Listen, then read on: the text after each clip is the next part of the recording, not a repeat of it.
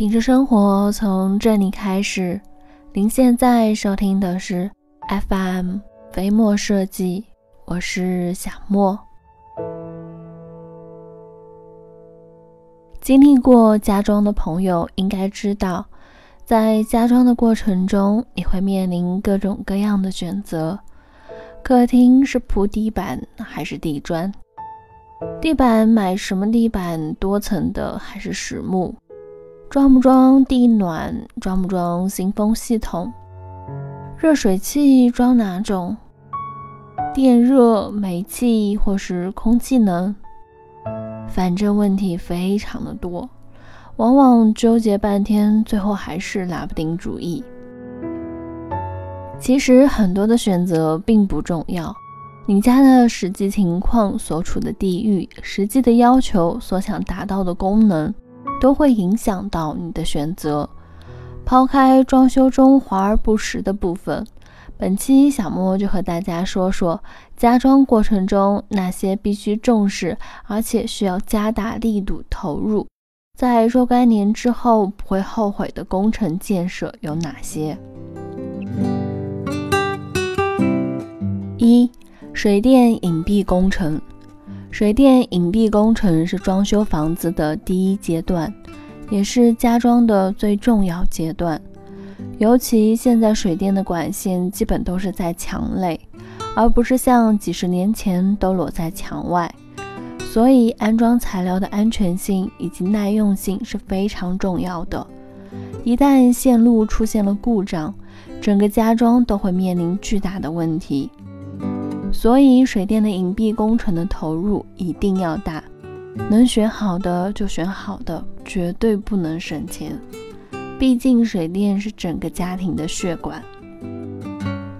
二、家装五金，厨卫以及房间里的所有五金件，包括水龙头、挂钩、铰链等等，都不建议图实惠选便宜的。虽然这些东西可能不是你家装中最显眼的，但这些东西在生活中使用的频率非常的高。三、开关面板、开关和插座是家庭用电的必需品，同样是家庭里使用频率很高的东西。虽然感觉是小物件，但是面板的质量的好坏与用电的安全息息相关。开关面板虽然很小，对用电的安全来说却非常的重要。所以在购买开关面板的时候，尽量的不要在这个项目上省钱，尽量的选择大品牌、质量好的。四、家装板材，板材根据使用功能的不同，所需要的品种也是不同的，是家装中的重要材料。现在很多的家庭在装修的时候都采用了定制或者是自己打家具的方式，这时候应该注意所选的板材的质量，因为板材的质量会直接影响到家中空气的质量。这一点在前几期的节目里已经重点说到过了。当这些固定或者是半固定的家具用板材打造出来之后，至少呢会在家中存在十年以上。所以板材也是绝对不能够选差的。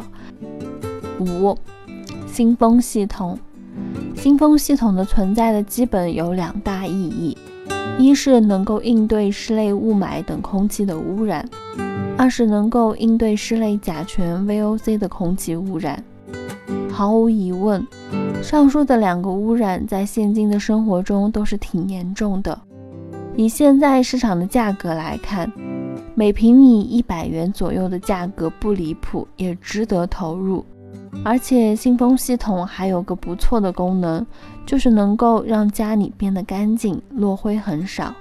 但新风系统不是一次性的投入，在安装完成、使用一段时间后，需要更换滤网。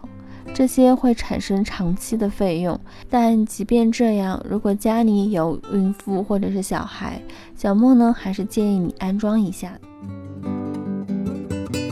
七床和床垫，床这种东西不开玩笑的说，有可能要睡一辈子的，所以尽量呢买好一点、结实一点的。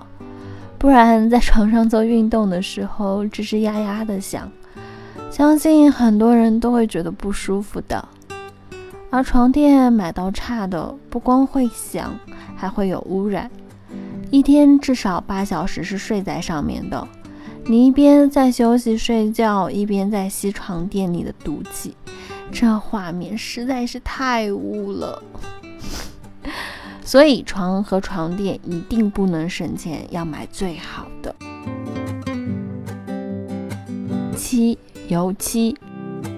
不需要多说，相信大家都应该知道，这玩意儿是一定要选好的。现在基本都是流行水性的漆，这个会比以往的油性漆在污染方面会好很多，但毫无疑问也会贵不少。但这钱真不能省，传统的油漆还有 VOC 污染真的是很可怕的，在某些方面甚至比甲醛还凶猛。而油漆基本涉及了家装的方方面面，墙面、家具等等。好的油漆不光污染小，在房屋各方面也会好很多。所以油漆真心要买质量好的。好了，本期到这就结束了。基本上比较硬性的都是上面这些了，还有的朋友会问地暖啊、照明、门窗什么的。这些其实也挺重要的，但也是仁者见仁，智者见智的问题了。首先有一个结论是，那在节目的最后呢，小木简单的做一个总结吧。在家装中，使用的频率和投入是成正比的，也就是说，你天天用、天天接触的东西一定要大投入。像有人认为浴缸啊是值得投入的，因为它需要；还有人觉得整屋的 WiFi 覆盖设计呢也是很值得投入的。另外一部分人说智能马桶啊、扫地机啊、机器人什么的等等很多很多，这些呢都没错，只要能让自己有满足感的都是值得投入的。而今天小莫说的七点。基本上呢都是基础性的硬性投入，也就是说其他的都可以省可以不要，但这些呢是真的不能省的，更不要说不要了。这些东西一旦购入，使用的基本都是固定下来的，非常难以更换。所以大家觉得呢？这些硬性的安装是不是你在家居生活中所必须的？另外，如果你有想和小莫分享的心情，或者是想和小莫说说你在生活中的一些居家经验，都可以在下方的评论区给小莫留言。